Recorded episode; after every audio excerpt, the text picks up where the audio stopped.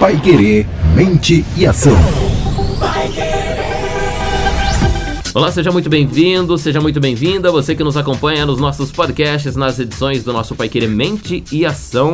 Hoje nós temos mais um episódio do Pai Querer Mente e Ação falando de alguma coisa relacionada aí às, à área digital que está é, cada vez mais invadindo o nosso, o nosso offline, vamos dizer assim, né? É quando a gente fala da cultura do cancelamento. Recentemente isso veio à tona muito por causa do reality show do Big Brother Brasil, mas a gente sabe também que a cultura do cancelamento já existia e era muito aplicada na internet. Renan, será que é uma coisa mais dos dos internautas atuais, dos jovens internautas, ou sempre existiu esse negócio de cancelar as pessoas na nossa vida? É, eu acho que quando a gente fala de um período pré-internet, ou um período onde a internet não ocupava tanto espaço na nossa vida, eu acho que isso já acontecia, mas isso acontecia no nível individual, no nível de relação mesmo no cara a cara. Então você, Bruno, é um amigo meu do colégio, da faculdade, em qualquer desses ambientes, e a gente tem um desentendimento, uma divergência de ideias, alguma coisa assim. Isso leva a um rompimento. Esse tipo de coisa já acontecia. Tá? Isso já sempre. Isso é humano, né? A gente agrega e segrega. Isso sempre aconteceu.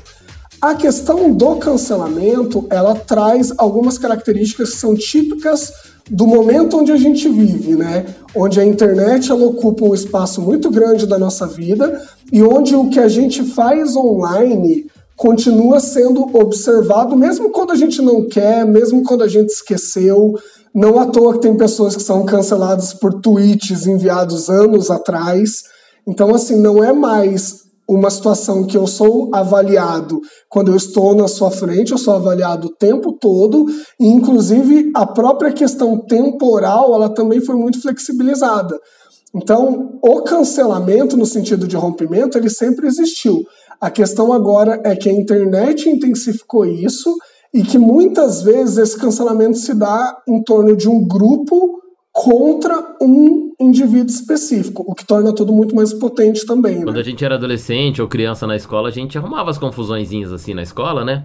Aí só virava a cara para aquela pessoa, pronto, né? Não dava nada. Ou então, aquela confusão do fim do, do, do, do da escola, do fim do, Na hora da saída, né? A gente ia ver só a repercussão no outro dia, o que aconteceu. Exceto alguns que moravam na rua de casa ali, né? Que ninguém estudava longe. Ia ver só no outro dia a repercussão. Hoje não, tudo isso mudou. E principalmente entre os adolescentes, de um dia de aula, né? Até o outro dia de aula, que era quando nós, das, na outra geração, íamos ver o que, o que restou daquele, daquele acontecimento, hoje já aconteceu o mundo todo na vida desses adolescentes, porque eles estão 24 horas ligados ali, eles não deixam só os âmbitos escolares fazerem ali, as relações de amizade. Isso está no online também. Isso influencia muito na cabeça dessa molecada agora, né? Sim, porque, Bruno, uma das características da internet é exatamente destruir essas barreiras que no mundo pré-internet elas eram basicamente geográficas, como você falou.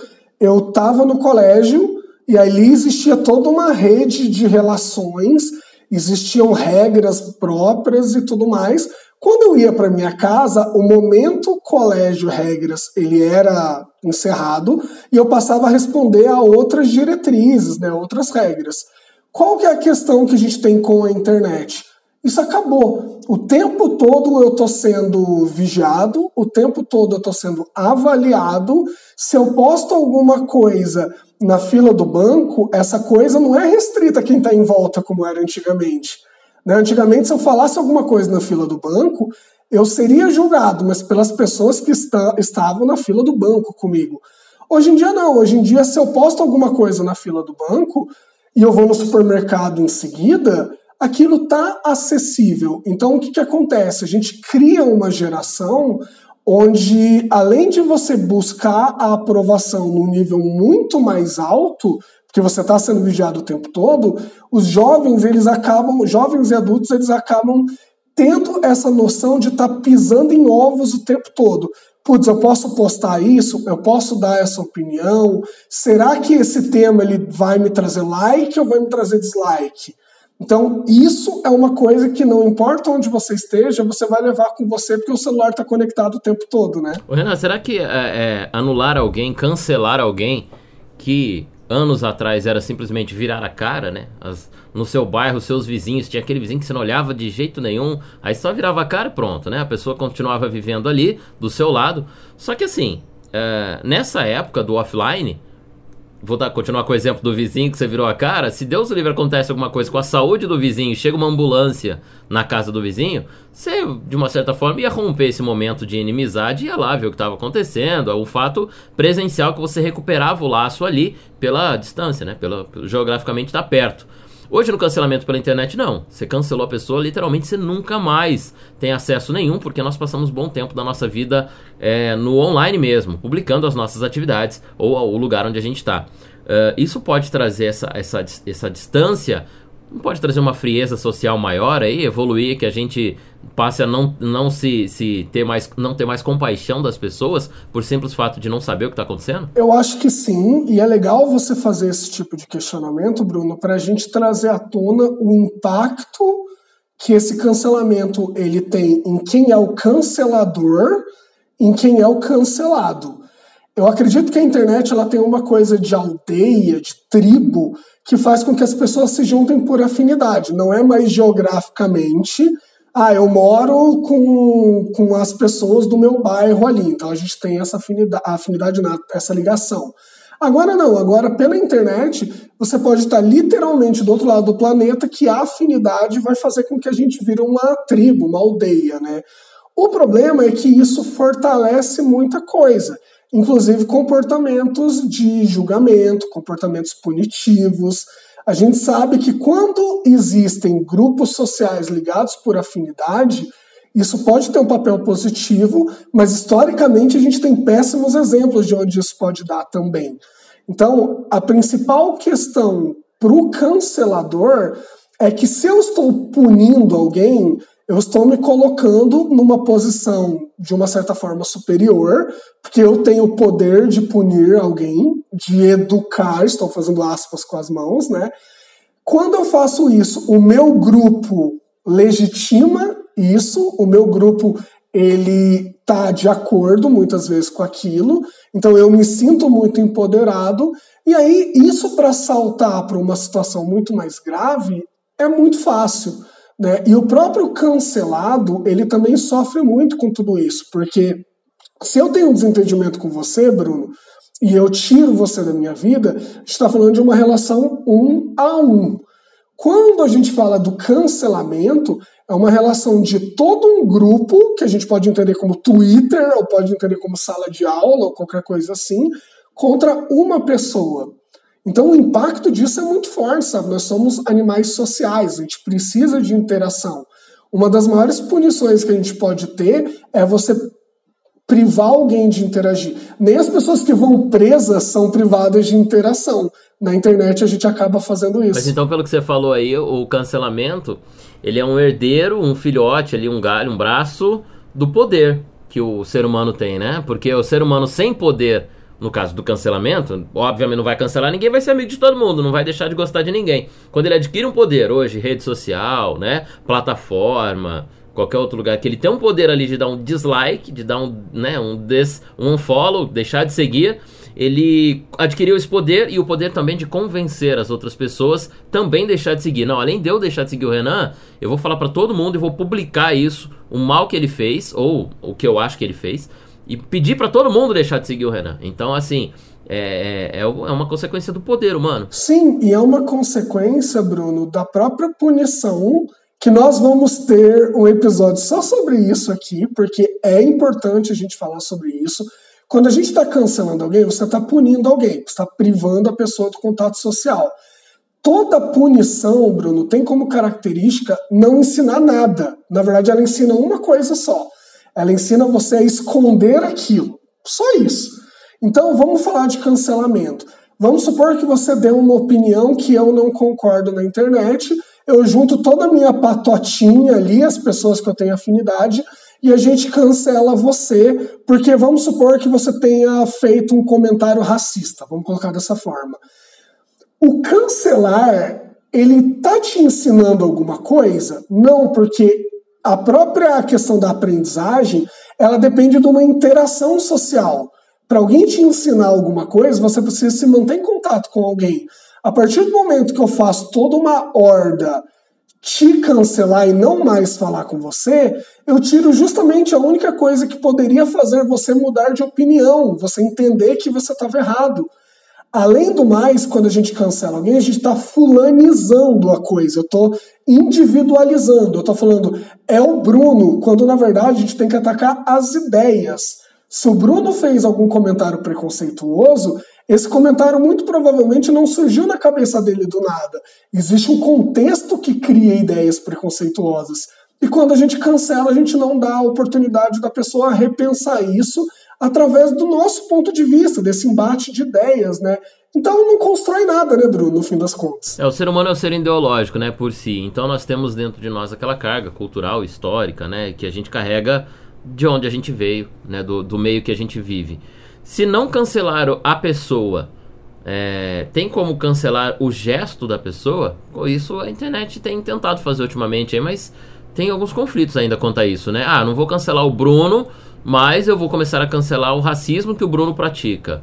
No seu exemplo. É, eu acho que isso provavelmente seria mais construtivo. O que a gente não pode fazer, Bruno, é simplesmente bater na pessoa bater no sentido figurado, né?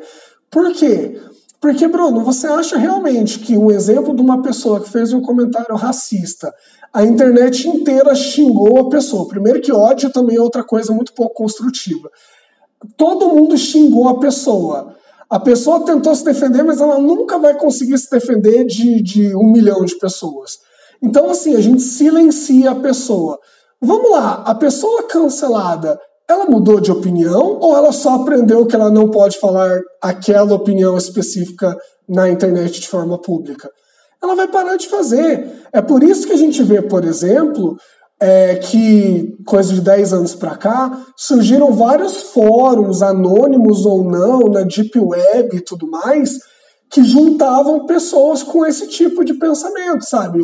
uma pessoa que é racista, que é homofóbica e tudo mais, por quê? Porque a gente tirou essas pessoas do debate público, a gente pode até discutir isso no outro momento, e sobrou para as pessoas a Deep Web. Só que quando a gente tira as pessoas do debate público, elas não mudam de opinião, elas simplesmente vão pro submundo do negócio, entendeu? São aqueles, aquelas, aqueles garotos da escola que se vestiam diferente, pensavam diferente. Daí quando você vê, tá todo mundo se reunindo depois da aula numa sala, num cantinho, num outro lugar, e eles estão evoluindo as teorias deles, e eles só foram excluídos pela turma, mas eles continuam a pensar do mesmo jeito, só não é mais público. É, mas é, é a gente tem também historicamente, Bruno, provas e provas e provas de que a rejeição une os rejeitados, entendeu? Isso é uma coisa que a gente deveria ter aprendido já. Quando você interdita o debate, você priva essa pessoa da manifestação pública da opinião dela, mas você não muda a opinião dela, entendeu? Eu acho que num certo nível, enquanto a pessoa não está tentando calar ninguém, enquanto não é algo extremamente intolerante, eu acho que a gente precisa trazer essa pessoa para a conversa. Lembrando que todo mundo que é desconstruído hoje, ou que está no processo de desconstrução, não nasceu dessa forma. Muito provavelmente a pessoa que hoje em dia é desconstruída, ela teve alguém que apontou para ela essa necessidade e nesse momento ela não foi simplesmente xingada, interditada. Ela foi acolhida e alguém explicou para ela por que, que ela não poderia dar aquela opinião. Então, assim, essa mesma pessoa, num segundo momento, é a pessoa que está calando outras pessoas, que está cancelando outras pessoas. E aqui eu não estou falando, ah, então eu tenho que passar pano para quem é racista. Não é esse o ponto aqui. O ponto é que o racismo ele é um fenômeno cultural que foi construído historicamente. E a gente não consegue calar a pessoa e achar que isso sumiu. A gente tem que desconstruir. Isso foi construído historicamente, a gente desconstrói, né?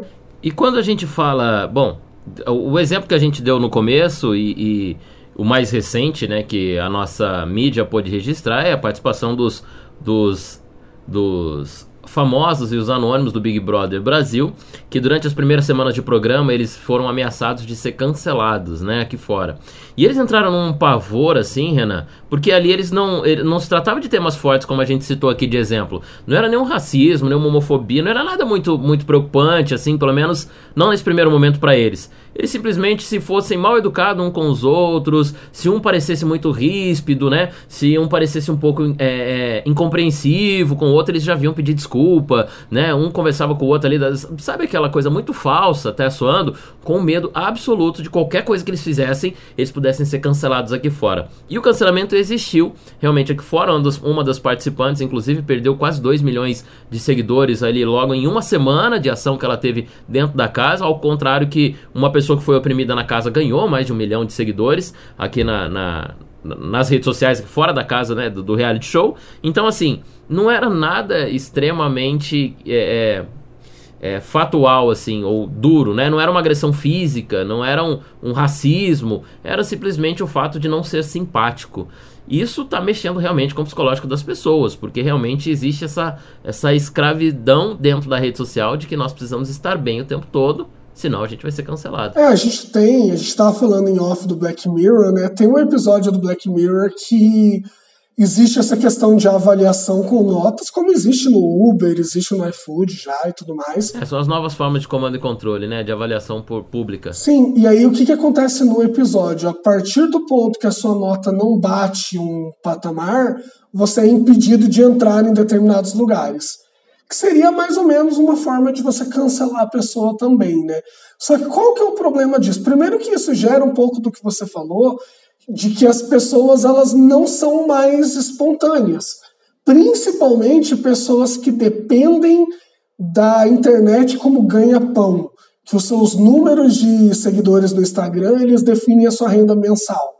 Isso vai fazer com que a pessoa ela precise estar atenta a isso e isso vai gerando muita preocupação com o próprio comportamento. Então a gente sabe de pessoas do próprio Big Brother que tinham uma, uma imagem pública na internet, quando entraram lá dentro a coisa mudou completamente. E qual que é o segundo problema, Bruno? Eu só corrijo o comportamento quando ele se manifesta. Eu não consigo controlar alguma coisa que não está acontecendo. Então, mesmo essas pessoas que estão com medo de ser canceladas, elas não vão, se essa coisa se, se, mantiver, elas não vão passar por uma mudança que seria positiva. Elas vão simplesmente, olha, na hora que entrar nesse assunto, eu vou ficar quieto, que é melhor para mim. Só que no fundo ela mantém a opinião. Então eu falo muito isso até quando eu estou atendendo adolescentes, eu converso com os pais deles, que eu falo, olha, não interdite o diálogo com o seu filho sobre nenhum tema. Por quê? Porque se ele chega em casa e fala sobre sexualidade, você tem a oportunidade de orientar e corrigir. Se ele fala sobre drogas, por exemplo, você tem a oportunidade de orientar e corrigir. Se ele não fala com você, você não tem como fazer nada e você nem sabe o que está acontecendo. Que é muito que a cultura do cancelamento traz, né? E será, para a gente finalizar o nosso papo aqui sobre a cultura do cancelamento, é, esse esse, a, esse agir só para não ser cancelado.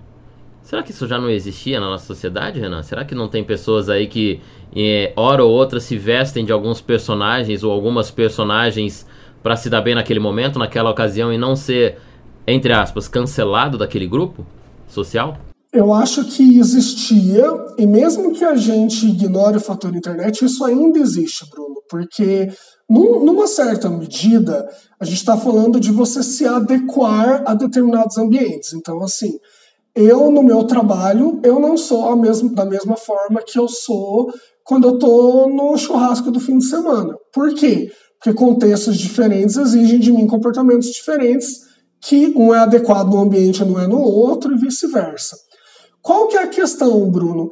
É que no momento pré-internet, ou quando a gente está fora da internet, isso é relegado a questões muito pontuais. Então, putz, eu sei que eu não posso fazer determinado comentário no trabalho, mas, cara, quando eu estou em casa, quando eu estou no churrasco e tudo mais, é mais fácil de eu identificar quem está ali, de que maneira aquele grupo vai enxergar o que eu estou fazendo e eu me adequar àquilo. A internet está em todos os lugares a todo tempo. E você perdeu o controle de quem é o perfil que está te julgando, até mesmo para você conseguir se adequar a ele. Então, o que acontece muitas vezes, e que eu acho que vai ser a tônica cada vez mais, porque a gente está sendo cada vez mais julgado e avaliado, é que as pessoas vão diminuir o comportamento delas. Porque a partir do momento que eu não sei quem está vendo o que eu estou fazendo, eu não sei o que essa pessoa espera de mim. Se eu não sei o que a pessoa espera de mim, eu não sei como agir, eu não sei como agradar. Então, na dúvida, eu diminuo meu repertório comportamental, fico quieto, porque aí diminui a chance de eu desapontar alguém. Então, a gente está indo numa toada das pessoas pararem de se comportarem socialmente, a não ser que elas tenham uma certeza muito grande de que aquilo não vai ser julgado. E essa certeza normalmente a gente tem numa interação pessoal. A gente não tem numa interação da internet. Porque às vezes, Bruno, eu mando alguma coisa para você. Você printa e manda para uns amigos seus que nem me conhecem. Eu perco o controle disso. Então, a tendência é que a gente passe a diminuir o comportamento online, assim, pelo menos esse comportamento que pode gerar algum tipo de polêmica. E a gente fala disso no mesmo momento em que a gente está evoluindo para uma sociedade, pelo menos os mais jovens são assim, que não se prendem aos julgamentos, né? Uma sociedade que quer ser um pouco mais liberta dessas rédeas sociais de julgamentos e que se diz mais livre, leve, solto, uma sociedade que já não, não se importa tanto com o que os outros dizem, viva a sua vida, seja feliz, mas isso conflita, isso não é muito bem assim, porque afinal de contas, mais me vale do que pensam de mim do que eu realmente sou de mim mesmo, não vale? É, a gente tem esse discurso normalmente quando ele é relacionado para fora, assim, ah, eu não, não ligo porque o Bruno vai achar de mim. Só que a gente sabe que essa vigilância constante, ela é de uma certa forma introjetada. O, o jovem, principalmente, que cresceu com a internet, ele já tem no íntimo dele que ele está sendo avaliado o tempo todo. Tanto que ele posta alguma coisa e ele fica acompanhando quantos likes teve. A gente já, eles já estão dentro dessa dinâmica. Então, por mais que eu fale que eu não ligo, no fundo eu ligo, porque a própria dinâmica de relação dos mais jovens hoje em dia, ela é muito quantificada através disso, sabe?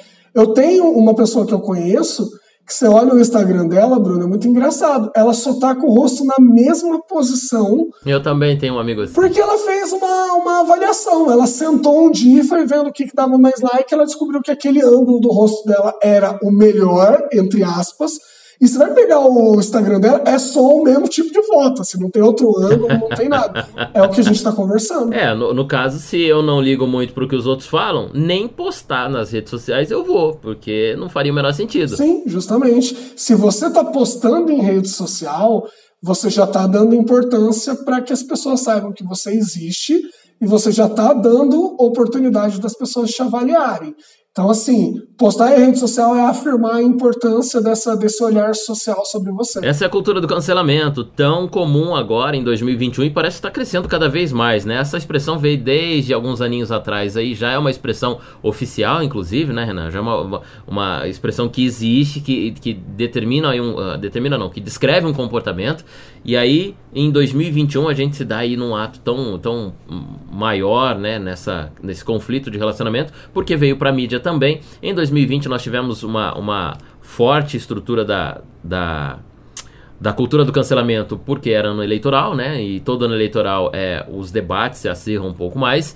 Este ano de 2020, o que eu estou dizendo é no 20, no 21 a gente teve aí por conta da, da mídia, e parece que a cada fato que acontece socialmente no nosso dia a dia vai se, se dando mais, cada vez mais força e mais ação para a cultura do cancelamento. Não só como uma cultura, como, como uma ação diretamente contra uma pessoa, mas também contra algumas atitudes. E quanto é algumas atitudes de uma forma educacional dentro de uma sociedade, a gente pode relevar. Agora não pode ser tão punitiva. Existe essa diferença, Renan?